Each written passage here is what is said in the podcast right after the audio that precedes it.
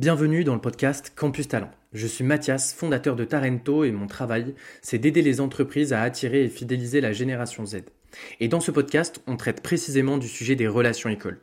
Comment est-ce qu'on les construit, mais surtout comment est-ce qu'on les fait croître? Partenariats, actions dans les écoles, campagnes d'alternance et bien d'autres enjeux, nous discutons des stratégies employées en ce moment même par les plus belles entreprises.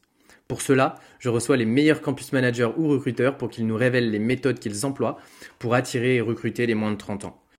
Sur ce, je ne vous fais pas attendre plus longtemps et je vous donne rendez-vous tout de suite pour ce nouvel épisode de Campus Talent. Bonjour à tous. Euh, aujourd'hui, je suis ravi de, bah, de, démarrer cette belle aventure et ce beau podcast avec un premier épisode euh, de Campus Talent. Et pour ce faire, j'ai avec moi euh, Laura. Laura, comment tu vas? Salut Mathias, ça va très bien, merci. Et toi?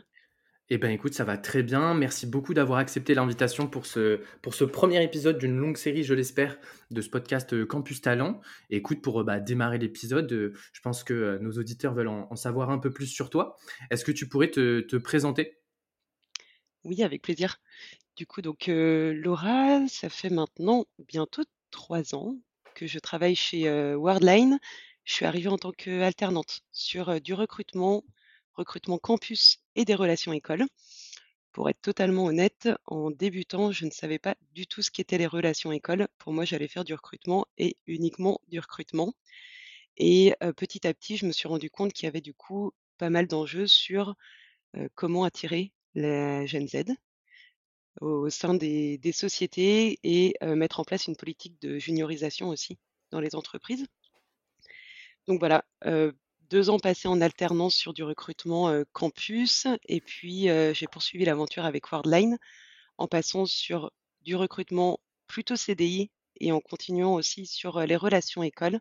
Donc vraiment arriver à structurer les relations avec, nos écoles partenaires, les pérenniser aussi et puis développer de nouvelles, relations avec, des écoles soit avec lesquelles on ne travaillait pas, soit avec lesquels on travaillait déjà un peu, mais pas suffisamment.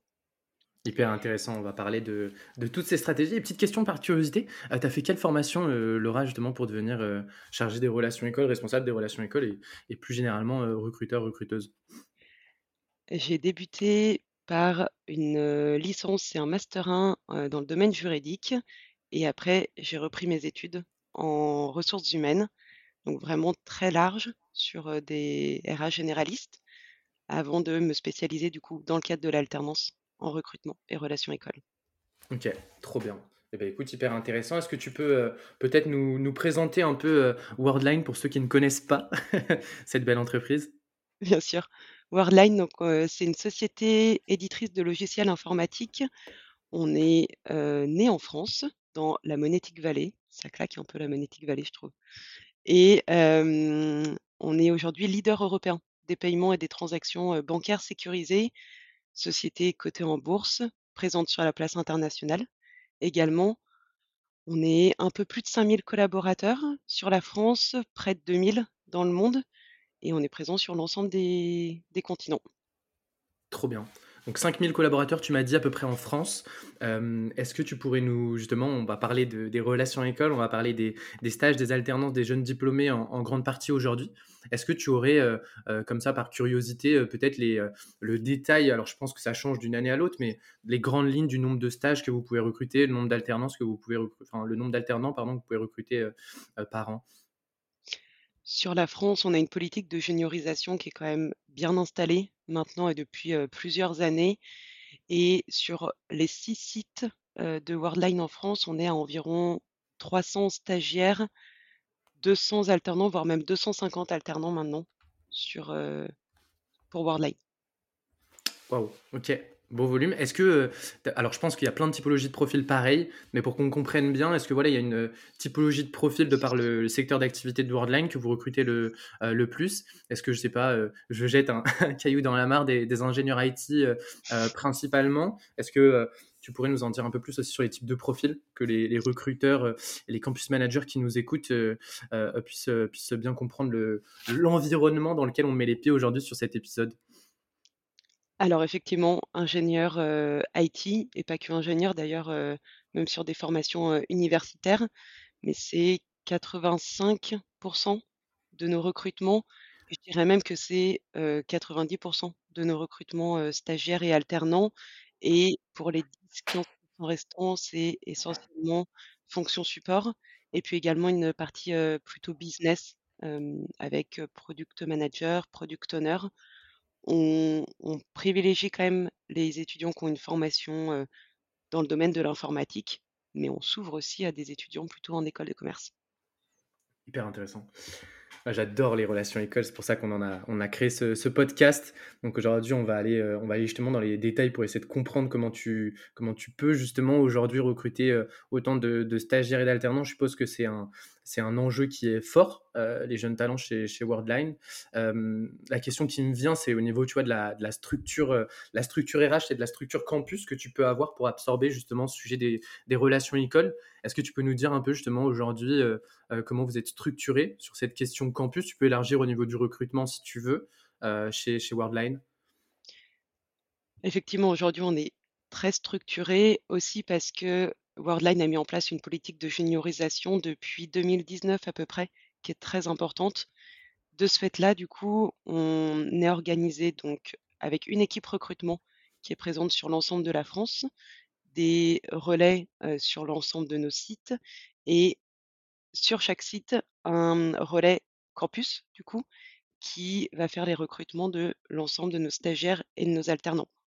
Donc, euh, sur chaque site, on a du coup une personne qui va connaître les écoles en proximité, qui va connaître les profils recherchés, qui va connaître aussi les attentes et les besoins de nos managers pour euh, organiser au mieux nos recrutements des stagiaires et des alternants. Et après, cette équipe euh, recrutement s'intègre du coup dans une, équipe beaucoup plus large RH avec euh, des équipes plutôt dédiées à la formation, au développement RH, à l'administration du personnel, suivi des collaborateurs. Ok, donc si je comprends bien, donc vous avez 5 ou 6 sites, tu m'as dit en France? On a six sites en France et on Ok, a du coup quatre personnes qui sont en charge du campus avec un campus officer qui est plutôt là pour organiser la stratégie et également euh, tout ce qui euh, a trait au- à l'organisation des événements. donc toi, tu es campus officer du coup, c'est comme ça que tu, tu l'appelles? Je suis, ah, j'étais exactement campus officer. Ok, Je viens de, de passer la main là depuis euh, deux jours euh, auprès d'un relais. Mais je continue à être en charge de l'ensemble des recrutements stages et alternants pour euh, Lyon. Donc un campus officer, et donc du coup, c'est des campus managers, on pourrait les appeler comme ça, sur chacun des sites. Ces campus managers, on est d'accord, c'est des recruteurs de formation. C'est pas des personnes qui, par exemple, je sais pas, sont euh, euh, managers ou développeurs et prennent ça en, plus de leur mission. On sait que souvent, on a le sujet un peu de l'ambassadeur, euh, vous savez, le, collaborateur ambassadeur qui peut être appelé aussi campus manager. Là, on est d'accord, du coup, c'est campus manager sur les sites. Euh, c'est vraiment donc des recruteurs et c'est full-time. Ils font à 100% euh, du, campus et du recrutement campus. Et justement, bah, je sais aussi de l'opérationnel et donc de l'événementiel dans les, dans les écoles. Ou alors euh, mi-temps, ou alors un tout petit peu du temps, ou alors c'est compliqué.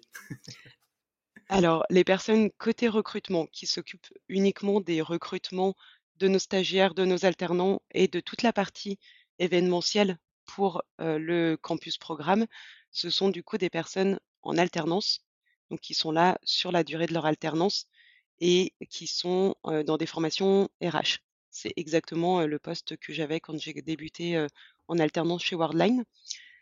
Et le relais, par contre, le campus officer est une personne qui est là à temps complet, qui peut faire un peu de recrutement CDI aussi pour toujours garder une vision du marché et de ce qui se fait, au niveau de la concurrence. Et après, heu, Worldline a structuré une, communauté qu'on appelle le campus programme, donc une communauté d'ambassadeurs comme tu les appelais et que nous on appelle campus manager. Ce sont eux, du coup, qui, en tant qu'alumni ou, qui ont un attrait aussi pour les relations, écoles de manière générale, qui vont, du coup, participer aux événements, accompagner les recruteurs sur les événements, proposer aussi, de nouvelles activités, avoir aussi une veille sur ce qui peut se faire sur le marché et porter un peu, la, mmh, la bonne parole, je dirais, de ce qu'on peut faire chez Worldline pour, attirer et fidéliser les, prochaines recrues. Ça m'intéresse de, dingue ce sujet du campus programme. On va y revenir dans, la deuxième partie, justement sur le sujet de la stratégie et de l'enjeu. Donc euh, je me le note et on va en discuter euh, très rapidement. Mais donc du coup, j'ai très bien compris donc la structure, vraiment ce sujet avec donc un campus officer en CDI pour amener la continuité, notamment sur le sujet de la stratégie des relations écoles, le suivi des partenariats et le suivi justement de la stratégie sur plusieurs années. Et donc ces euh, campus managers qui sont en alternance généralement dans une formation RH, qui sont sur chacun des sites et qui viennent apporter justement un, un renfort opérationnel justement sur euh, cette question de la relation école. Ok, très intéressant au niveau de la structure. Euh, je pense que c'est assez euh, inédit. On le verra éventuellement dans des prochains épisodes, voir comment les, autres entreprises peuvent être, peuvent être structurées sur cette question des relations écoles. 2019, tu m'as donné une date aussi, c'est hyper intéressant de savoir que ce sujet s'est structuré à ce moment-là. Ça commence à, faire, je pense que vous avez une bonne expérience sur le sujet, donc ça va être hyper intéressant dans la partie stratégie en jeu de, de voir comment tu, comment tu te positionnes aujourd'hui. Euh, pour terminer sur cette euh, introduction, cette, euh, cette petite présentation, petit, moment émotion, pardon, j'ai du mal, je, perds mes mots, c'est la première, c'est compliqué.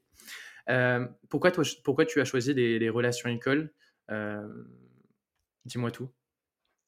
Alors, comme tu l'as compris, ça n'a pas été un choix premier. Disons que on ne nous parle jamais en formation RH ou même à l'école d'ailleurs de, des relations écoles. De manière générale, c'est quand même assez nouveau comme, comme sujet ça a été plutôt, avec l'évolution et avec les différents échanges que j'ai pu avoir avec les écoles, mais aussi avec nos étudiants, que je me suis dit que, là, sur ces cette question, il y avait quand même, pas mal de de sujets à aborder, des choses à développer aussi et que je me suis rendu compte à quel point c'était important de mettre en place des relations écoles, de les structurer. Important, chez Worldline parce qu'on est dans un secteur pénurique et avec une forte tension, mais je pense que même dans un secteur moins pénurique ou avec d'autres enjeux, c'est quelque chose de très important puisque la Gen Z, c'est quand même la génération qui va se retrouver sur, les dans les open space très prochainement. Donc, tu prêches un convaincu. tu prêches un, convaincu. Je pense que c'est l'objectif aussi de ce, podcast. J'en profite, je fais une petite parenthèse, vu que c'est le, premier épisode je pense que voilà, les relations écoles, tout le monde en fait, mais personne n'en parle. On a un sujet d'en parler, notamment au niveau de la, tension du marché sur les jeunes diplômés aujourd'hui. Je pense que ça s'étend à, beaucoup de secteurs d'activité. C'est pas uniquement les, développeurs comme on peut, comme on peut l'entendre. Euh, et donc du coup, bah, c'est un bon moyen justement de, de, de, bah, créer en fait sa, marque employeur sur les campus pour attirer plus facilement ces stagiaires, ces alternants, ces jeunes diplômés. Et donc je pense euh, subir euh, plus légèrement euh, cette euh, tension euh, du marché du, recrutement. Donc, je suis hyper content de, créer ce format et, de t'avoir aujourd'hui pour en, discuter sur ce premier épisode. parce que je pense que voilà, il y a, plein de stratégies possibles, il y a plein d'organisations possibles, il y a peu de connaissances qui est aussi apportées dans les entreprises sur ce sujet-là. Et donc, je pense que beaucoup de dirigeants sont pas très à l'aise avec cette question des relations écoles, ce qui donne peu de marge de manœuvre aujourd'hui, je pense, au, campus manager ou chargé des relations écoles, si le poste existe. Et ça, je pense que c'est hyper intéressant, c'est l'objectif du podcast aussi, de pouvoir permettre à ces entreprises euh, et à ces recruteurs de, se comparer aussi et d'essayer de comprendre peut-être à quel moment c'est intéressant de créer un poste justement pour, euh, pour développer le campus. Donc, euh, trop bien. Et si on devait terminer cette présentation par, par aller encore un petit moment émotion, c'est quoi ta définition des relations écoles euh, Bon, il n'y a pas de bonne ou de mauvaise réponse, mais c'est quoi ta définition des relations écoles, euh, Laura? Mmh, Peut-être euh, la marque employeur dédiée aux jeunes générations et à nos futurs talents. Pour moi, c'est vraiment les leviers de motivation entre les générations X, Y et Z. tout ce qu'on peut développer pour arriver à, les faire travailler ensemble et pouvoir attirer un maximum les, mmh, les talents de demain leur donner envie du coup de pouvoir rejoindre l'entreprise. Et c'est aussi ça qui est très intéressant dans les relations écoles, comme tu le disais. Aujourd'hui, il n'y a pas de recette toute faite pour pouvoir mettre en place des relations écoles. Tout est à construire. la construction, elle est différente en fonction des structures, en fonction de la maturité aussi de la société et de ce qu'on veut en faire. Par contre, il y a un point qui est vraiment challengeant, c'est le fait qu'on est en constante mutation, en constante évolution et c'est d'ailleurs parfois un peu difficile d'arriver à suivre le rythme de la génération Z, d'autant plus en entreprise, avec les process qui doivent être mis en place, la structure qui doit être mise en place pour que on puisse les intégrer correctement dans les organisations de demain. C'est intéressant ce que tu dis parce que ça me fait penser, tu vois, au sujet de la, communication RH. Parle de la marque employeur. On sait qu'il y a une grosse composante de la marque employeur qui est le sujet de la communication. Moi, j'aime bien voir les relations écoles, tu sais, aussi comme un, canal de sourcing euh, de jeunes talents, mais aussi, du coup, un, en effet, un canal pour, euh, pour euh, bah, diffuser sa marque employeur. Euh, et donc, du coup, il y a un gros sujet de communication. Ça me fait penser à TikTok. Tu vois, de me dire aujourd'hui, euh, est-ce que euh, TikTok doit faire partie justement de- du, sujet des relations écoles, parce qu'on voit que c'est de plus en plus facile, entre guillemets, de toucher des, stagiaires, des alternants sur ces plateformes-là. Quelle est la place justement de, la communication RH dans le sujet des, relations écoles Ça, c'est des chemins que j'ai hâte d'explorer euh, avec toi et avec euh, les intervenants et les intervenantes qui vont, qui vont, qui vont suivre. Donc, euh, je te propose de passer à la, à la deuxième partie stratégie et enjeu, que tu nous expliques justement un peu concrètement ce que vous faites aujourd'hui.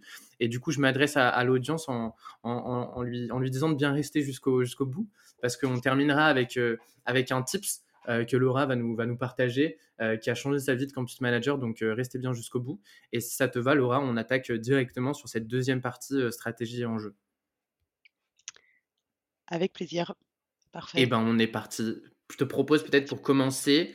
euh, donc, pour moi, les relations écoles, c'est vraiment ben, déjà un sujet d'une stratégie de relations école et de l'autre côté des enjeux qui peuvent être internes ou externes. On va en parler. J'ai plein de petites questions de bien comprendre comment tu gères la relation avec les managers ou ce genre de choses, comment tu organises tes actions. Mais commençons simplement peut-être par euh, bah, explique-moi concrètement euh, dans ton entreprise, donc chez Worldline, euh, c'est quoi la stratégie de relation école aujourd'hui, si on peut le dire comme ça, si c'est pas trop vulgaire? Est-ce qu'il y a une stratégie de relation école? Si oui, concrètement, tu l'expliquerais comment? Aujourd'hui, on a clairement mis en place une stratégie de relation école pour accompagner notre politique de juniorisation, du coup, qui a été lancée courant 2019 avec une volonté de structurer le service RH et l'équipe recrutement, comme on en parlait tout à l'heure, vraiment arriver à mettre en place des hum, collaborateurs en interne et une organisation en interne pour que ça fonctionne bien et que ce soit quelque chose qui soit rythmé. Et le rythme, il est donné par nos campagnes de stage et nos campagnes d'alternance. C'est-à-dire que de septembre à février, mars, euh, là pour le coup, c'est des dates qui ont été choisies aussi, des périodes qui ont été choisies en fonction des profils qu'on va aller chercher. Nous, allant chercher des profils plutôt IT, on va aller chercher donc pour des stages entre septembre et février-mars. On se rend compte de plus en plus que la campagne de stage doit débuter quasiment pendant l'été pour arriver à aller chercher les meilleurs profils, les meilleurs talents qui, eux, sont adressés très rapidement dès le début de leur, voire même avant le début de leur dernière année scolaire. Et après, en mars, on enchaîne sur la campagne d'alternance, où là, à nouveau, on est sur des événements écoles et des recrutements avec un démarrage courant septembre, avec le début de, de l'année scolaire. ok, très clair. Donc concrètement, tu as ta campagne de stage de fin d'études, euh, principalement du coup sur des profils, euh, des profils euh, techniques, ingénieurs ou universitaires. Donc du coup, eux, tu les euh, intègres en janvier, février, mars, c'est ça? Ils ça, arrivent dans l'entreprise globalement à ce moment-là. Et ta deuxième grosse campagne, du coup, c'est ta campagne alternance, où là, du coup, tu as des arrivées en septembre, c'est ça? exactement. Et donc, du coup, tu as mis en place donc, des partenariats, je suppose, avec des écoles cibles. Et donc, du coup, sur les périodes qui précèdent ces recrutements, donc tu m'as dit, tu m'as parlé justement de la période début d'année scolaire pour les stages de fin d'études et la période à partir de voilà, mars jusqu'à, allez, on va dire, mai-juin. Donc là, tu as des actions que tu réalises dans ces écoles pour, euh, dans ces écoles du coup avec qui tu as signé des partenariats pour être visible du coup des étudiants et derrière leur proposer du coup tes offres de stage et d'alternance et qui te rejoignent. Concrètement, du coup, est-ce que tu peux nous dire un peu euh, euh, comment vous avez mis en place les partenariats et c'est quoi les types d'actions par exemple que vous réalisez aujourd'hui Qu'est-ce qui fonctionne bien pour Worldline? Alors aujourd'hui, on a mis en place des partenariats avec certaines écoles cibles avec lesquelles on travaille depuis plusieurs années, des écoles cibles qui ont été aussi décidées du fait du nombre d'alumni qu'on peut avoir chez nous. C'est-à-dire que, avec nos alumni, on s'est rendu compte que certaines écoles ou certains réseaux d'écoles, correspondaient complètement à ce qu'on pouvait rechercher et c'était aussi des personnes qui allaient pouvoir évoluer, bien s'intégrer chez Worldline et du coup, prendre du plaisir à travailler avec nous et rester chez nous pendant quelques années. Donc là, c'est les premières écoles qu'on a ciblées et puis, au fur et à mesure, des périodes, des campagnes, on décide aussi d'aller vers d'autres écoles, on fait des tests, on voit quel type d'événement fonctionne le mieux et c'est la raison pour laquelle je te disais tout à l'heure que c'est une génération qui va très, très vite. C'est qu'il y a, un an et demi, faire des hackathons, c'était, super à la mode et on arrivait à attirer beaucoup, beaucoup de profils. Aujourd'hui, c'est déjà passé de mode et si on avait mmh, les réponses à ce qui sera important demain pour les étudiants, ce qui va les attirer, ce serait, vraiment parfait pour mettre en place des actions qui soient en adéquation aussi avec ce qu'eux recherchent et ce qu'eux, veulent, pour rencontrer les, mmh, les entreprises.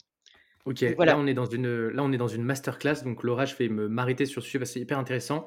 Euh, premier sujet, donc là concrètement ce que tu viens de nous dire, c'est que euh, pour choisir une école cible, ce que tu fais, c'est que tu regardes le nombre d'alumni que tu as dans l'école et tu regardes du coup euh, la formation. Est-ce qu'elle est en adéquation? Donc tu vas vraiment par exemple regarder le master par exemple et regarder si c'est vraiment un master qui colle par rapport justement à tes, à tes, à tes métiers derrière. Et euh, si tu devais nous donner un chiffre, euh, par curiosité, par exemple, vous en avez combien euh, globalement des écoles cibles chez Worldline? Est-ce que vous en avez 100 Est-ce que vous en avez 20 Tu vois, juste pour savoir. Non, on est plutôt entre les deux. On est autour d'une cinquantaine d'écoles cibles aujourd'hui. Quand je dis vraiment écoles cibles, c'est des écoles avec lesquelles on travaille très régulièrement et on met en place de vraies actions, c'est-à-dire de participer à des forums, accueillir les étudiants directement sur nos différents sites en France, proposer aussi des stages ou des alternances qui sont en adéquation avec ce que eux recherchent et ce qui va être demandé dans le cadre de leur formation. On peut parler par exemple sur des langages de programmation, sur des projets particuliers, sur un secteur d'activité. On va aussi adresser des écoles qui vont être en lien avec le secteur de la monétique, qui est le cœur de métier de Wordline, pour vraiment arriver à chercher des profils qui vont être top niveau sur ces sujets-là. Ah, hyper intéressant. Euh, donc 50 écoles, si je reviens du coup pour... Euh, tout à l'heure on a parlé de 300 stages, 250 alternances. Ça permet justement de pouvoir justement faire un, essayer de faire un, parallèle, essayer de voir si justement il y a, une corrélation, le nombre d'écoles cibles dont j'ai besoin pour pouvoir justement assumer aussi ces, euh, ces, ces, recrutements. Ça permet justement, je pense aux recruteurs, aux campus managers qui sont, qui sont derrière, qui nous ont dans les oreilles, ou pas dans les oreilles, mais de, pouvoir justement comparer un petit peu avec, avec leurs besoins. Donc école cible, ok, hyper intéressant. Derrière, tu m'as parlé donc des actions. Juste pour bien préciser, est-ce que tu veux que j'explique ou est-ce que tu veux expliquer ce qu'est un hackathon, peut-être pour une, pour une personne qui nous écoute et qui ne sait pas forcément, euh, pas forcément ce que c'est? Je peux expliquer si tu veux. Une sorte de, on est sur un challenge technique de développement ou euh, un projet qui va être donné par une entreprise autour du développement, donc vraiment pour aller challenger des hard skills derrière et voir du coup ce que un groupe d'étudiants ou un étudiant tout seul, un étudiant une étudiante d'ailleurs, mmh, peut apporter sur une problématique générale qui est souvent rencontrée en entreprise. C'est du coup un bon moyen de, pour l'étudiant de se rendre compte de ce qui va lui être demandé dans l'entreprise et pour l'entreprise de voir comment l'étudiant arrive à répondre à la problématique. Je parlais de hard skills, mais la plupart du temps, il y a souvent un rendu, soit présentation orale, soit une courte présentation de, la manière dont a réfléchi l'étudiant pour arriver à la solution. Donc, il y a aussi un moyen de pouvoir checker les soft skills de manière générale. C'est vrai que Hackathon, ça, ça a été beaucoup entendu, notamment sur les, les, profils IT les profils ingé, informatique. C'est vrai que maintenant, les challenges étudiants, qui est le terme peut-être un peu plus générique, sont assez connus et vous pouvez vraiment en faire sur euh, toutes les thématiques euh, possibles et imaginables. Exemple d'un hackathon qu'on a réalisé nous, nous cette année, c'était donc un, jeu de tank et donc du coup c'était un concours sur un sujet donc d'intelligence artificielle où les étudiants, donc c'était 2h30 en soirée dans les locaux d'une startup parisienne, devaient créer une intelligence artificielle par groupe de 3 qui allait faire le meilleur score contre justement ce, jeu de, à ce jeu de, tank qui avait été préalablement développé. Donc là on est vraiment bah, sur un hackathon comme on pourrait dire et un challenge technique là qui, qui était principalement pour des profils euh, IT, mais on peut très bien l'imaginer sur euh, tout type de profil. On pourrait très bien demain faire un challenge, un hackathon sur le sujet de la mode avec une école de mode ou je sais pas avec euh, des matières, des biosourcées, y créer des vêtements pendant deux heures et il y a un défilé de mode à la fin. C'est vraiment un challenge étudiant qui permet justement, comme le disait très bien Laura, de pouvoir voir justement euh, ben, des hard skills, des soft skills côté, euh, côté étudiant et être presque voilà, une présélection tout en apportant quand même aussi un côté différenciant euh, étudiant. C'est-à-dire que l'entreprise va être mise en avant pendant ce hackathon et l'idée c'est forcément derrière de pouvoir proposer des opportunités à ces profils-là. Mais il y a quand même ce côté aussi vraiment événementiel où les étudiants vont venir parce que le sujet du hackathon les intéresse et donc, pour moi, on est au-delà de l'entreprise et on vient vraiment faire passer le message de promesse employeur à ce moment-là. Pour moi, peut apporter un côté qui est vraiment intéressant. Donc, euh, je pense qu'en effet, les hackathons sont quand même sur les profils IT notamment assez vus et revus. Je pense que c'est quand même toujours intéressant d'essayer d'innover sur ces sujets-là. Et je pense qu'en fait, le challenge étudiant a quand même du bon euh, si on l'élargit aussi aux autres typologies de profils. Et là, je pense qu'il faut laisser vraiment part à sa, à sa créativité. C'est vrai que c'est nous ce qu'on adore chez, chez Tarento, notamment sur les profils sales en ce moment sur les profils euh, CSM, Customer Success. On essaye d'imaginer des, challenges un peu, euh, un différenciants pour les étudiants qui ne connaissent pas forcément ces, ces métiers-là. Donc, sujet du hackathon hyper intéressant. Donc, moi, j'avais une question. Est-ce que tu dois absolument signer un partenariat avec une école pour participer au forum, faire ta visite de site, organiser un hackathon avec ses étudiants? Est-ce que, en gros, tu as 50 partenariats du coup avec tes 50 écoles cibles? Ça va dépendre des écoles, mais de manière générale, non, il n'y a pas besoin de signer de partenariat un contrat, disons, en tant que tel. La plupart du temps, les écoles proposent des activités, les entreprises peuvent proposer aussi des événements dédiés et il n'y a pas besoin de signer quoi que ce soit pour vraiment rentrer dans une relation de partenariat.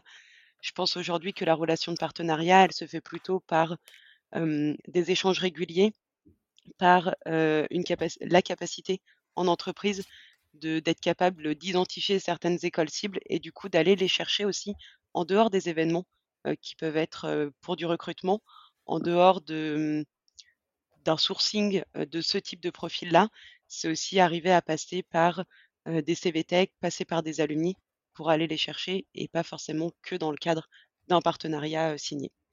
Les écoles mettent en place beaucoup de mécénat également, avec une partie plus financière. Là, c'est aussi un autre moyen de fonctionner avec, avec elles, mais c'est quelque chose chez Worldline qu'on fait très peu. On préfère vraiment des actions ciblées avec des dates clés qui sont aussi en lien avec nos campagnes. Bah écoute, on va rentrer dans la deuxième masterclass parce que je sais que pour certains ça peut peut-être être une redite, mais moi ça m'intéresse parce que je pense qu'on pense avoir beaucoup de choses sur les partenariats écoles et sur les sujets notamment liés au mécénat et à la taxe d'apprentissage. Moi je suis hyper intéressé si ça te valora qu'on aille dans les détails et je te pose cette question. c'est quoi concrètement un partenariat sans nous donner forcément une convention de partenariat que tu as pu signer? Euh, mais sur combien de temps ça signe? C'est quoi concrètement les, clauses sur lesquelles tu réfléchis? Est-ce que tu demandes des volumes? Je sais que ça se faisait avant, c'était euh, en échange de euh, X investissements financiers, je participe à tant d'événements et derrière je veux avoir tant de, tant de, stages ou tant d'alternance. Concrètement, un partenariat avec une école, ça veut dire quoi pour un campus manager ou un recruteur qui nous écoute, qui est intéressé par signer des partenariats mais qui ne sait pas du tout ce que c'est en fait concrètement? Est-ce que tu pourrais nous donner un exemple? Et ma deuxième question, ça va être sur le mécénat. Est-ce que tu parlais de la taxe d'apprentissage, qui est peut-être du coup le, moyen déguisé de signer un partenariat, enfin du coup de pas signer un partenariat, mais d'être en partenariat avec une école, c'est de reverser de la taxe d'apprentissage et donc du coup pas avoir la nécessité de signer une convention. Donc voilà pour mes deux petites questions. Et là, je te laisse la parole pour euh, deux masterclass. Alors, je commence par le mécénat. Si, si ça te va, sur le mécénat, il y a vraiment deux choses différentes. On a le mécénat d'un côté et la taxe d'apprentissage de l'autre. La taxe d'apprentissage, c'est quelque chose qui est obligatoire et de l'ordre du légal. Pour le coup, chaque entreprise a l'obligation de verser une, un pourcentage de sa masse salariale auprès d'écoles et le choix des écoles, là, après, est complètement libre. Certaines entreprises ont décidé de verser la totalité à une seule et même école. D'autres entreprises ont vraiment différencié et vont continuer à mmh, se servir de cette taxe d'apprentissage comme levier des relations avec les écoles. Pour le mécénat, on est vraiment sur une sorte de don auprès de l'école qui vient en plus de la taxe d'apprentissage et qui permet d'avoir un lien plus particulier avec l'école, avoir aussi plus de visibilité au sein de l'école. C'est-à-dire que l'école derrière peut du coup nous promettre de partager notre logo, qu'on soit des invités gold entre guillemets sur certains événements, être sur des murs de partenaires et vraiment être identifié auprès des étudiants comme partenaires référencés de plus ou moins longue date avec lesquels, du coup, il y a une grande confiance et où l'étudiant est du coup aussi rassuré sur le fait que l'entreprise a l'habitude d'accueillir des stagiaires, des alternants de cette, école-ci, que ça se passe bien et que tout le monde y trouve son compte, disons. Pour le coup, Worldline, nous, on va travailler uniquement à la taxe d'apprentissage et pas du tout, de mécénat de notre côté.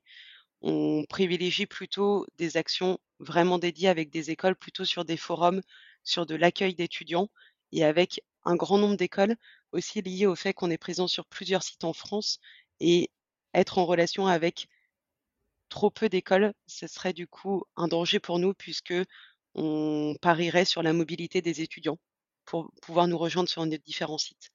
Ce qui n'est pas forcément le cas. Alors, les étudiants sont de plus en plus mobiles, mais on préfère plutôt travailler avec des écoles de proximité.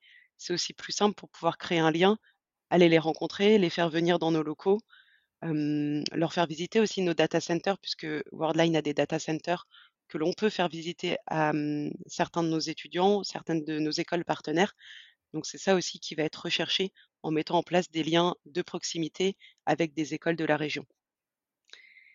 Et concernant ta, 1 question sur, quel type de contrat signer, quel type de convention de partenariat signer, ce à quoi il faut faire attention. Aujourd'hui, Worldline, on en signe très peu. On va plutôt en signer sur des métiers très particuliers. Un exemple, les techniciens d'exploitation chez nous, c'est vraiment une denrée rare et du coup, il est difficile de, les recruter à l'externe. On préfère du coup se mettre en partenariat avec une école qui va former des techniciens d'exploitation et grâce à ça, du coup, arriver à, recruter en stage ou en alternance quelques peut-être un quart de la promotion, en moyenne et après ce sont des personnes à qui on fait des propositions en CDI pour nous rejoindre avec un parcours de d'onboarding et un parcours d'évolution à la clé. Donc on va signer des partenariats vraiment sur des métiers sensibles, très pénuriques, particuliers, des métiers aussi où il y a peu de formation en France et où du coup on est obligé d'aller chercher des écoles très particulières. Sinon, ce qui va être important, c'est ce qui est demandé dans le cadre de ce partenariat. Est-ce qu'effectivement il y a des chiffres attendus? Est-ce que, le montant est de l'ordre de l'acceptable pour l'entreprise et pour l'école également? Puisque c'est le but, c'est vraiment qu'on puisse être d'accord avec, l'école et arriver à mettre en place et faire courir ce partenariat le plus longtemps possible, sans que ce soit quelque chose de trop difficile ou qui va à l'encontre, disons, du reste des relations qu'on peut mettre en place avec d'autres écoles. Le but, c'est plutôt d'arriver à se baser surtout sur des chiffres clés, mais des chiffres de nos alumni, des chiffres, des précédentes campagnes pour que si jamais on a un nombre de recrutements qui soit attendu, ce soit quelque chose de l'ordre du réalisable par rapport à ce qu'on a déjà pu faire. C'est difficile de pouvoir se, mmh, baser sur des recrutements attendus puisque c'est pas nous en tant qu'entreprise qui prenons la décision finale de l'étudiant. Ça reste l'étudiant qui fait son choix final. Et de ce fait-là, du coup, on va plutôt privilégier, des événements. On demande dans nos conventions, par exemple, d'être attendu ou en tout cas d'être invité en priorité sur certains événements, avoir davantage de visibilité, également être, référencé au niveau des offres qui sont partagées aux étudiants en, haut de la liste. Donc c'est plutôt ça de notre côté qu'on va aller, négocier avec les écoles plutôt que, des signatures de conventions de partenariat ou du mécénat avec un nombre de recrutements attendus. OK, ouais, intéressant. Donc principalement quand même, ce qui est demandé par les écoles, c'est de la finance, on est d'accord? Ta Complètement. convention, tu la signes sur, heu, sur combien de temps? Ça varie, mais généralement on est d'accord, c'est des temps longs. Heu, les conventions, je sais pas, moi j'avais le chiffre de 3 ans en tête. C'est quand même des conventions que tu signes généralement sur, heu, sur moyen long terme et qui engagent les 2 parties, voilà, sur, plus qu'1 année? Ou alors c'est possible de signer des conventions, sur 1 an avec une école? Ça va dépendre des, des écoles. Effectivement, la règle, générale, c'est plutôt 3 ans et après pour certaines écoles, qui sont des écoles un peu plus spécifiques, comme je parlais des techniciens d'exploitation, on signe plutôt des conventions sur 1 an. Le fait de pouvoir signer sur 1 an, quand on lance un partenariat, c'est aussi, le moyen de se rendre compte de si ça fonctionne ou pas, si on a adressé la bonne école et si l'école a adressé la bonne entreprise.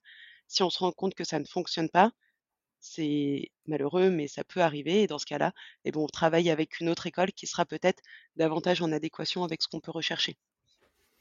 OK. C'est waouh! Fin des masterclass, euh, très intéressant. Euh, si je reprends tout ce qu'on vient de dire sur le sujet de la stratégie euh, relation école depuis, le, depuis le début, donc on a le sujet de choisir, de trouver des écoles cibles, de mettre en place donc soit des partenariats euh, vraiment avec des conventions signées écrites, soit travailler sur un format plus avec de la taxe d'apprentissage euh, pour aller justement derrière bénéficier donc de la possibilité d'avoir des, événements, des temps d'échange avec les étudiants. Tu nous as parlé des exemples comme les forums, comme les visites sur site ou comme les, euh, comme les hackathons. tu as d'autres comme ça, d'autres actions par exemple qui te viennent en tête? Je sais pas, par exemple, je sais qu'il y a beaucoup d'ateliers CV, il y a beaucoup de présentations aussi parfois en amphi, participation dans des cours peut y avoir certains collaborateurs qui, viennent et qui travaillent dans des cours. Est-ce qu'il y a d'autres actions comme ça euh, que tu as en tête et que je n'ai pas forcément listé euh, et que tu as dans ta stratégie? On fait effectivement des actions de relecture de CV ou d'accompagnement aussi, des sortes de, de pré-entretien, faux entretien, pour que l'étudiant puisse s'entraîner. On a des collaborateurs qui vont aller euh, dans nos écoles partenaires pour donner des cours. On fait aussi des conférences plutôt sur les métiers qu'on peut avoir chez Worldline pour sensibiliser les étudiants à ce qui peut se faire en entreprise.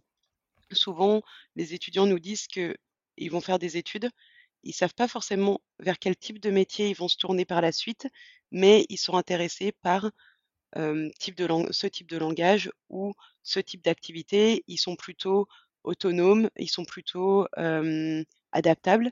Et du coup, nous, derrière, on arrive en fonction de, leurs compétences à se dire, bon, bah, nous, chez Worldline, aujourd'hui, on a ce type de métier, voilà ton quotidien. Et là, pour le coup, ça va être présenté par des alumni où l'alumni va du coup parler de son parcours à l'école et ensuite son parcours chez Worldline et comment il a réussi à lier les compétences acquises durant la période scolaire avec ce qu'il peut apprendre au quotidien dans l'entreprise. Donc, mmh. arriver à mettre du sens, disons, sur ce qui peut être attendu. Essayer aussi d'expliquer de manière la plus transparente possible ce qu'on fait en entreprise, comment ça fonctionne, à quoi ressemblent nos journées pour que l'étudiant arrive à se projeter. Et ça, tu as une action, par exemple, je sais pas. Je sais que la visite sur site, ça fait écho quand même à ce que tu disais aussi. Alors, on voit peut-être pas forcément euh, l'environnement de travail euh, et surtout enfin, la journée type d'un euh, d'un ingénieur, je sais pas, par exemple, si on suit la, la cybersécurité, mais ça permet quand même à l'étudiant de se projeter dans un écosystème qui est rassurant. Parce que le monde de l'entreprise, quand on est étudiant, ben, on ne sait pas trop ce que c'est.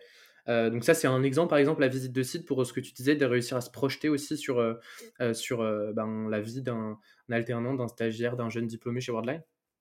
On essaye sur les visites de site, effectivement, de faire un accueil le matin avec une présentation un peu plus globale de la société, de son fonctionnement, la visite des locaux aussi, puisque ça permet vraiment d'arriver à se projeter quand on est dans les locaux et quand on croise les collaborateurs. Ensuite, le repas sur le site le midi et l'après-midi, c'est du temps vraiment auprès de nos développeurs, auprès de nos ingénieurs systèmes, auprès de nos chefs de projet.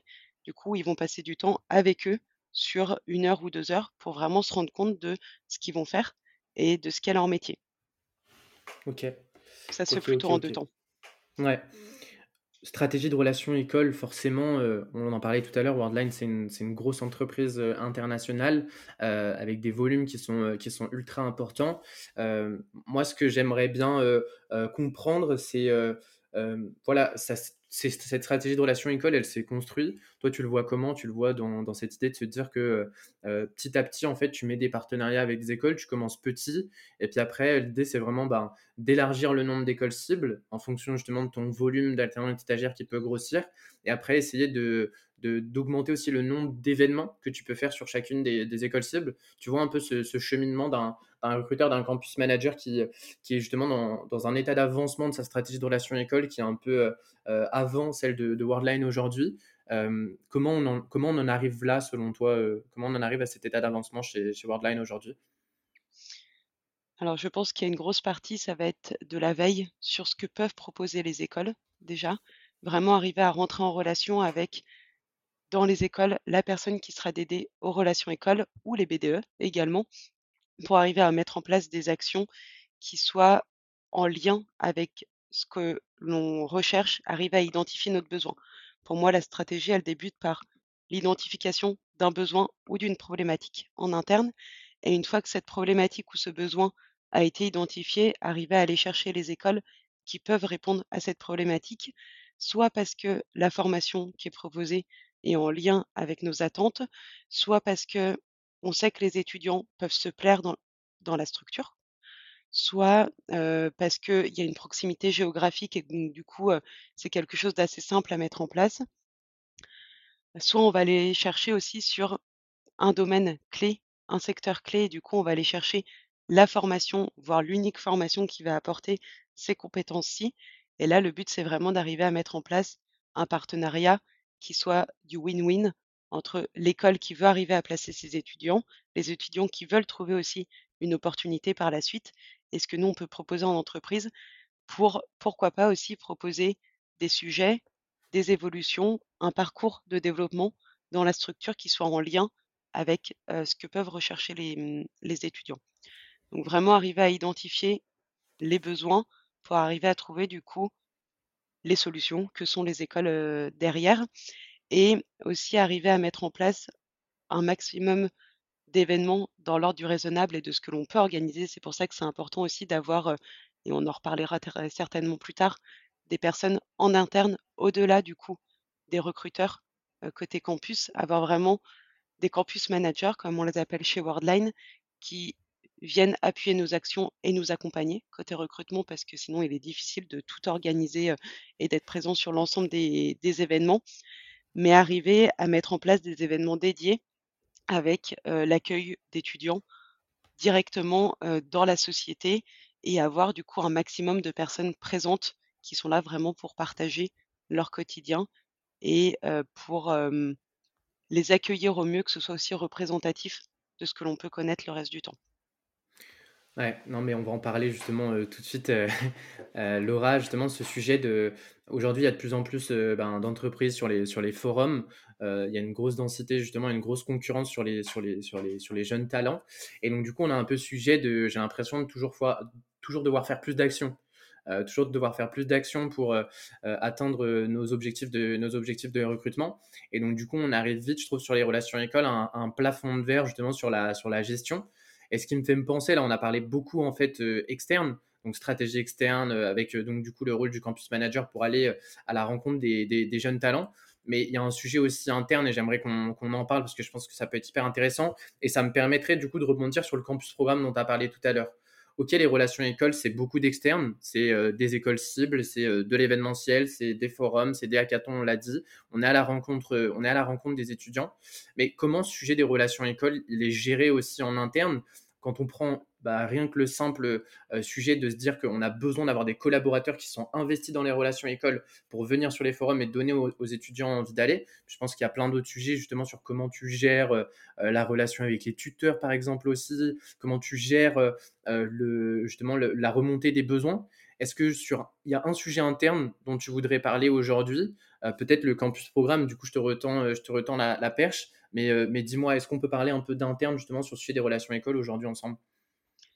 Pour moi, comme je te le disais, c'est très important, même primordial, d'arriver à avoir des relais dans les équipes, puisque côté recrutement, on va connaître la structure, on va connaître nos besoins.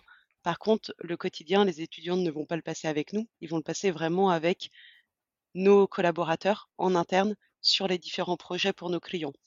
Et du coup, le fait d'avoir des relais avec des relais plutôt des alumni, qui sont des anciens des écoles, c'est un très bon moyen de pouvoir attirer les étudiants et aussi avoir une parole libérée sur ce qu'on peut faire en interne, sur la manière dont ça fonctionne, ce qui est mis en place. Disons que le campus programme aujourd'hui, comme il est organisé chez Worldline, c'est vraiment déjà des collaborateurs motivés et qui ont envie de s'investir dans les relations écoles. C'est vraiment pour eux quelque chose qui leur plaît, pour lequel ils ont envie de donner du temps aussi du temps, quotidien. C'est aussi des collaborateurs qui sont à l'aise, en forum, en événement pour communiquer, pour partager, qui mettent à l'aise les étudiants aussi, puisque c'est souvent des événements où, de prime abord, l'étudiant est un peu timide à l'idée de venir sur le stand et l'entreprise l'est beaucoup moins. Donc il faut arriver à rétablir un peu cette, cet ordre des choses pour que ça devienne, plutôt qu'un entretien, un échange et du partage. Donc là, aujourd'hui, on a nos campus managers qui sont des alumni motivés et impliqués sur le sujet et qui, du coup, vraiment vont nous accompagner sur l'organisation des événements, sur de la présence en événements, sur de la proposition aussi de nouvelles possibilités, de nouveaux enjeux, puisque aujourd'hui, il suffit plus de faire des forums, selon moi en tout cas, il suffit plus de faire des forums pour arriver à attirer et recruter de futurs collaborateurs. C'est vraiment arriver à cibler au mieux les jeunes générations. Et pour ça, les alumni qui sont sortis depuis 2-3 ans sont bien au fait des besoins, sont bien au fait des attentes. Et c'est aussi un bon moyen pour les étudiants qui viennent nous rencontrer de se projeter à travers l'alumni qui sort de la même école, qui a à peu près le même parcours, qui a peut-être rencontré à peu près les mêmes difficultés, et où il se dit, OK, bah, cette personne-là, elle voulait faire ce type de métier. Au final, elle est rentrée chez Worldline, elle fait un autre type de métier. Elle a l'air de s'éclater, on a l'air d'être à peu près les mêmes d'un point de vue soft skills, j'entends. Peut-être que pour moi, ça serait intéressant. Donc vraiment arriver à leur donner une image et un écho en fonction des difficultés et des problématiques. Ok, donc ton problème, c'était euh, c'était quand même un problème qui était un problème interne, mais qui était lié aussi à des sujets externes. C'était comment je peux être plus percutant et je peux recruter davantage et maximiser en fait ma présence sur les campus et auprès des étudiants grâce à des collaborateurs du coup qui sont qui sont engagés et qui vont parler avec passion du coup de leur métier, qui vont avoir des parcours qui vont être inspirants, souvent parce qu'ils viennent aussi de la même la même école. Euh, ce campus programme du coup comment et donc ce campus programme c'était la solution du coup ce que tu es en train de dire c'est que vous avez mis en place et c'est cette solution que vous avez trouvée justement pour résoudre cette problématique là, pour engager les collaborateurs sur le sujet des relations écoles. Le, le campus programme, par exemple, aujourd'hui en, 2023. 2023 euh, bonne année à tous d'ailleurs. Sur, euh, j'en profite pour passer la bonne année à, tout le monde sur, euh, sur, ce, sur, sur cet épisode. Concrètement, c'est, quoi aujourd'hui chez, chez Worldline en 2023 Est-ce que, par exemple, du coup, voilà, tu m'as dit c'est des alumni, donc vraiment, par exemple, c'est des développeurs, des recruteurs, des, je sais pas, des, des business managers, tout type de profil. combien ils sont? Et concrètement, quand tu dis ils t'aident sur l'organisation, sur les propositions, c'est comment ça se matérialise? C'est une communauté sur une plateforme en particulier? C'est, je sais pas, des réunions d'échange tous les mois? Dis-nous en plus.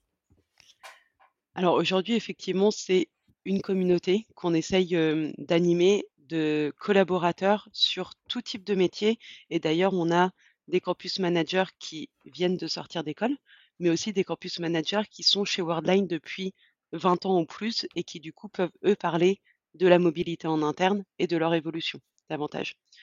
Donc c'est vraiment des collaborateurs sur ces différents métiers qui viennent en tant que relais avec l'équipe campus pour nous accompagner et qui proposent aussi des cours pour certains, qui propose aussi de pouvoir participer à certains événements plutôt liés à la technique, sur des conférences techniques. Et là, pour le coup, on a mis en place au sein de cette communauté de maintenant un peu plus de 50 campus managers, mine de rien. ces 50 campus managers, ils sont identifiés, ils sont identifiés au sein du campus programme, mais ils sont aussi identifiés à l'externe comme étant relais des écoles. Donc c'est aussi un moyen pour les autres collaborateurs de savoir un petit peu ce qui est mis en place avec cette école, comment aller recruter des profils de cette école-ci avec le partage d'un ancien, d'un alumni qui a souvent gardé contact avec l'école. J'entends par là plutôt garder contact avec l'administration de l'école aussi pour être informé des nouveautés, de, des changements et de tout ce qui sera mis en place sur les années suivantes. Donc du coup, il y a une sélection. Parce que là, du coup, au début, j'étais sur un sujet de me dire, OK, c'est sur la base du, volontariat. Donc ma première question, c'est un système de promo. Je sais pas, tous les ans, tu as une nouvelle promo et tous les ans, tu... Euh, désolé, je pose peut-être des questions un peu bêtes, mais, euh, mais c'est vraiment pour bien, euh, bien comprendre le format. Donc tu as un système de promo et tous les ans, ces campus managers changent ou alors c'est plus sur le, sur le long terme. Est-ce que c'est sur la base du volontariat où dès qu'une personne veut devenir campus manager, elle peut? Ou alors justement, il y a une sélection et s'il y a deux profils, par exemple sur l'INSA Lyon, très bonne école, passage. J'ai fait l'INSA c'est pour ça que pour que tout le monde comprenne la, tout le monde comprenne la blague. L'INSA Lyon, du coup, euh, très bonne école. et si par exemple il y a deux profils qui sont de l'INSA Lyon, des alumni Lyon et qui veulent être campus manager pour Worldline sur l'INSA Lyon, est-ce que tu peux prendre les deux? Est-ce que tu ne peux pas prendre les deux? Dis-moi tout. Alors c'est complètement sur la base du volontariat et c'est d'ailleurs ce que je dis à euh, mes futurs euh, campus managers. Vraiment, il faut qu'ils aient envie et il n'y a absolument aucune on ne signe rien avec nos campus managers. Disons que si sur un événement, ils ne sont pas disponibles pour telle ou telle raison, si une année, ils ont moins de temps à dédier au campus programme, il n'y a absolument aucun problème. Dans ce cas-là, on se le dit, on sait qu'on travaillera moins ensemble pendant une année et on reviendra l'année d'après. Donc il n'y a rien d'obligatoire, il n'y a rien de signé. C'est simplement du coup pour nous les personnes référentes vers qui on va se tourner quand on a un besoin on est sur du volontariat et le campus programme aujourd'hui, on en fait la promotion en interne de Worldline via des communications, via des newsletters, via des événements aussi. Et puis, à travers nos événements, quand on passe sur de la communication via LinkedIn ou autres réseaux, la plupart du temps sont identifiés aussi nos campus managers. Et après, en interne, du coup, les collaborateurs qui sont intéressés, on a des appels à candidature réguliers les collaborateurs qui sont intéressés se rapprochent de mmh, l'équipe campus côté recrutement pour en savoir un peu plus. S'ils sont toujours intéressés, et eh bien à ce moment-là, du coup, ils, rentrent dans notre communauté de campus managers. Ils ont accès à une base de données de présentation pour les écoles, à plein de tips du coup qui peuvent être partagés. Ils peuvent être aussi en lien avec des campus managers qui le sont depuis des années et des années, qui connaissent bien les rouages pour avoir quelques une sorte de mentoring, disons Je rebondis direct parce que là, ça m'appelle une, question. Enfin, ce qu'il faut voir, c'est qu'on est sur une énorme boîte. Là, Worldline, on a plus de 5000 collabs en France.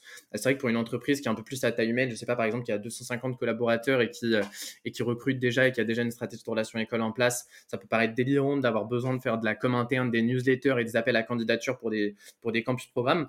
Donc, mes deux questions vont être est-ce que tu penses qu'il y a un bon moment pour lancer un campus programme? Est-ce que pour toi, dès que tu lances une stratégie de relation école, il faut le faire parce qu'en vrai, euh, pourquoi pas? Enfin, je veux dire, c'est que en vrai, plutôt tu le mets en place, au final, mieux c'est si tu as des collabs investis. C'est toujours des personnes sur lesquelles tu pourras te reposer, donc tant mieux, ou alors pas. Et si oui, je suis chaud d'avoir tes, contre-arguments. Et ma, mon autre question, c'est est-ce que tu as des petits tips du coup à nous partager euh, pour des entreprises justement de grosse taille? Qu'est-ce qui pour toi a fonctionné le mieux euh, sur euh, justement euh, ce campus programme et notamment tes recrutements de collaborateurs dans ce campus programme? Est-ce que c'est en leur parlant directement dès qu'ils arrivent dans l'entreprise et leur dire directement il y a le campus programme, est-ce que ça peut t'intéresser? Là, tu as eu le plus de candidatures Ou alors, je sais pas, vous avez fait un podcast interne Ou alors, justement, c'est la newsletter qui fonctionne le mieux Ou alors, c'est d'aller chercher les gens dans leur bureau, de faire un tour, des, un tour des bureaux et d'aller les voir un par un et de leur demander est-ce que ça peut les intéresser? Et là, les candidatures ont explosé. Dis-moi tout. Ce qui fonctionne très très bien aujourd'hui, c'est, pour moi, il y a deux moyens. un premier moyen, c'est d'aller chercher du coup des collaborateurs qui sont issus d'une école qui n'est pas encore représentée aujourd'hui et lui présenter un peu le fonctionnement, ce qu'il pourrait apporter du coup en lui disant qu'il serait le premier et que l'objectif, ça serait vraiment de pouvoir pérenniser et développer les relations avec cette école-ci. Et ce qui fonctionne encore mieux, c'est la présence de campus manager sur les événements. Et la plupart du temps, si l'étudiant nous rejoint en stage ou en alternance, par la suite, il revient me voir en me disant J'ai vraiment apprécié pouvoir échanger avec un ancien de mon école. Est-ce que moi aussi, je pourrais t'accompagner sur un événement? Et là, il passe campus manager, on en revient. Il a rien signé. Vertueux. Il Exactement. vertueux, ouais. Ah, c'est ouf. Il n'est pas engagé sur quoi que ce soit, il se sent obligé de rien du tout. Par contre, ça lui fait plaisir, on fait un événement ensemble et la plupart du temps, il réitère l'expérience sur, la suite des événements. Mais donc, du coup, quand tu dis d'aller chercher une personne qui a pas une école représentée, c'est vraiment, heu, tu lui envoies un mail ou tu tu fais un contact direct, quoi et qui va Exactement. peut-être mieux fonctionner aujourd'hui quand même que les newsletters où tu tu peux te perdre justement dans, heu, dans une longue newsletter et donc du coup, ton ta candidat enfin ton ton campus programme, il est il est pas forcément visible de tout le flux, heu, d'informations, de communication interne qui peut passer dans des grosses boîtes, comme, heu, Worldline. OK et donc du coup, ma Tu l'adresses mon directement. Tu sais pourquoi tu vas l'adresser, tu sais ouais, et lui aussi se sent, intéressé, intéressant dans le sens où on va le chercher lui plutôt que quelqu'un d'autre, valorisant, ouais, ouais. exactement.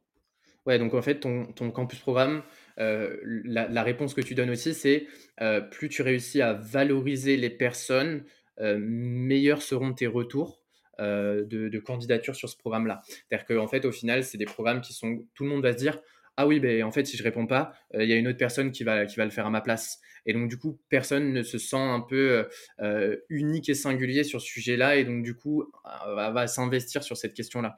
Toujours de Ah ouais, mais ça va prendre du temps. euh, ah ouais, mais il y a une autre personne qui va se mettre à ma place. Alors si tu vas la voir, tu lui dis voilà concrètement quelles vont être les missions et euh, voilà pourquoi on a besoin de toi et voilà ce que ça va changer pour nous et pour toi. Parce qu'au final, en fait, les personnes qui vont venir, généralement, elles vont aller dans ces équipes aussi.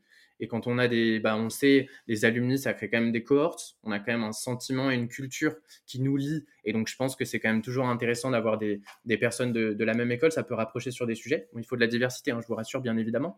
Mais ça peut être quand même intéressant aussi dans, dans certaines équipes. Donc, euh, ok, hyper intéressant. Et deuxième, euh, ma, ma première question, est-ce que tu t'en rappelles? Des tips, c'est ça? Exactement.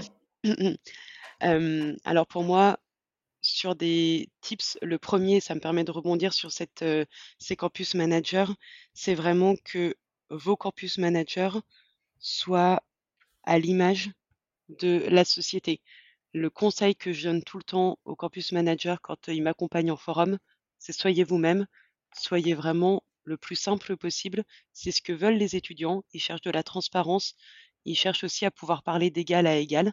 Donc, dès que je leur ai fait un petit brief sur nos attentes et ce qu'on a à proposer en termes d'offres et cetera, qu'ils ont une vision un peu plus, globale, vraiment, qu'ils soient eux-mêmes et qu'ils puissent partager librement sur ce qu'ils sont venus chercher, ce qu'ils ont trouvé, ce que l'étudiant pourra trouver et même si c'est, pour des étudiants que l'on ne recrutera pas, vraiment avoir un rôle plutôt d'accompagnateur. Et donc au final, en fait, il y avait une de mes questions aussi qui était sur euh, à, à quel moment tu le, tu le lances ton campus programme. Au final, il y a beaucoup de boîtes qui le lancent sans le, sans le comment dire, le brander entre guillemets, sans Mmh euh, ah, il faut pas que j'utilise des mots anglais, ça y est, sans le comment dire. Est-ce que tu vois ce que je veux dire? Sans le, le catégoriser, sans le dire noir Oui, sur blanc. On a un heu campus programme mmh et mh ça se fait un peu de manière tacite où en fait à chaque fois qu'il y a un forum, c'est qui est-ce qui a envie de venir avec moi. Euh, j'aimerais bien avoir euh, un sales, j'aimerais bien avoir donc euh, je sais pas un commercial, j'aimerais bien avoir euh, une personne en charge du recrutement, j'aimerais bien avoir euh, un développeur. Tu vas voir les personnes et ils viennent avec toi sur les forums et il y a même des personnes qui sont quand tu mets un message par exemple sur euh, Teams ou sur Slack euh, et, et ben il peut y avoir des volontaires qui, qui viennent. Est-ce que toi tu penses que c'est important de le catégoriser dès le début Est-ce que tu penses que pourquoi pas le mettre en place voilà pour une stratégie de relation école qui débute ou alors c'est trop tôt et c'est pas forcément pertinent et donc du coup tu as des arguments là-dessus? Pour moi, c'est, quasiment obligatoire et ça a été une des problématiques de Worldline. En fait, je pense que c'est obligatoire parce qu'on ne l'a pas fait au début chez Worldline que de vraiment, le lui donner un nom et vraiment le vendre en tant que «produit» entre guillemets en interne. C'est quelque chose de très important déjà pour arriver à créer une communauté de campus managers derrière qui arrive à se, mmh, reconnaître à travers cette communauté-ci, à travers un nouveau groupe. C'est aussi important pour que les personnes, quand elles en parlent au sein de la société, elles ne disent pas: «Oui, oui, bah, ceux qui travaillent sur les relations écoles», mais qu'il y ait vraiment un nom de groupe à nouveau pour, créer un lien et que, du coup, les personnes, quand en interne, elles recherchent des informations, elles sachent vers qui se tourner parce qu'il y a un groupe, il y a, potentiellement, différents projets avec de la gestion de projet qui est réalisée par un collaborateur et au-dessus, un campus officer pour, chez nous, qui sera vraiment le relais, et contact privilégié. ah c'est passionnant. En fait ce que tu dis c'est que ah c'est passionnant de ouf. Ce que tu dis c'est qu'en fait les relations écoles sans collab ça n'existe pas dans tous les cas et donc au final en fait quand tu crées le pôle relations écoles autant créer directement en fait le programme. Tu l'appelles, vous l'appelez le campus programme, mais on pourrait l'appeler, je sais pas, le programme ambassadeur par exemple ambassadeur collaborateur, mhm. En fait, go le créer directement parce que ça va crédibiliser le tout en fait. Et qu'en fait, les deux sont indissociables. Donc, autant au moment de la création du pôle des relations écoles, créer directement aussi ce, programme ambassadeur en même temps parce que ça va venir crédibiliser le tout. Alors, bien évidemment, on peut laisser trois mois le temps que le pôle se, mette en place, les structures. Mais ce qu'on veut dire, c'est que globalement, les deux ensemble font sens dans tous les cas, donc il faut le faire. Ok. Euh, euh, un tips à partager au campus manager? Par là, ce que je veux euh, aller chercher du coup chez, nos invités, c'est vraiment de se dire, OK, euh, toi justement, tu as une bonne expérience de campus management maintenant qui commence à, exister depuis des années. Tu disais que c'était un, poste et un sujet qui était assez nouveau pour toi. Est-ce que justement, il y a quelque chose que tu as compris euh, pendant ces, années d'expérience qui, aujourd'hui, tu l'appliques au quotidien et ça te change la vie?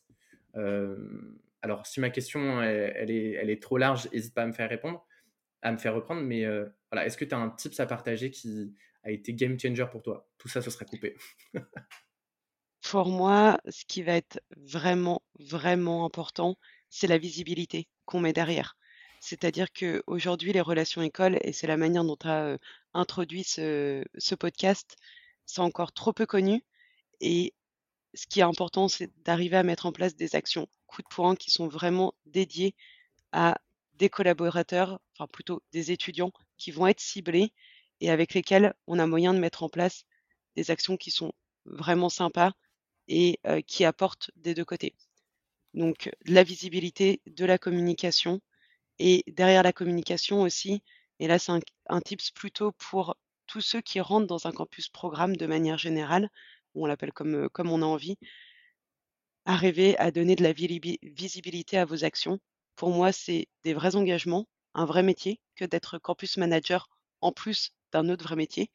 Et pour ça, je peux que conseiller de le faire apparaître sur les CV, sur le LinkedIn, sur des, des posts ou quoi que ce soit. Plus on va communiquer dessus, plus du coup, toutes les personnes qui sont campus manager arriveront à être du coup reliées à une communauté et au-delà d'une communauté en interne de la société, une, communauté au niveau des relations écoles globales sur la France, voire même le monde. C'est beau, c'est beau et on va arriver tranquillement et doucement justement sur le, mot de la fin, même si c'était déjà un premier beau mot de la fin, Laura.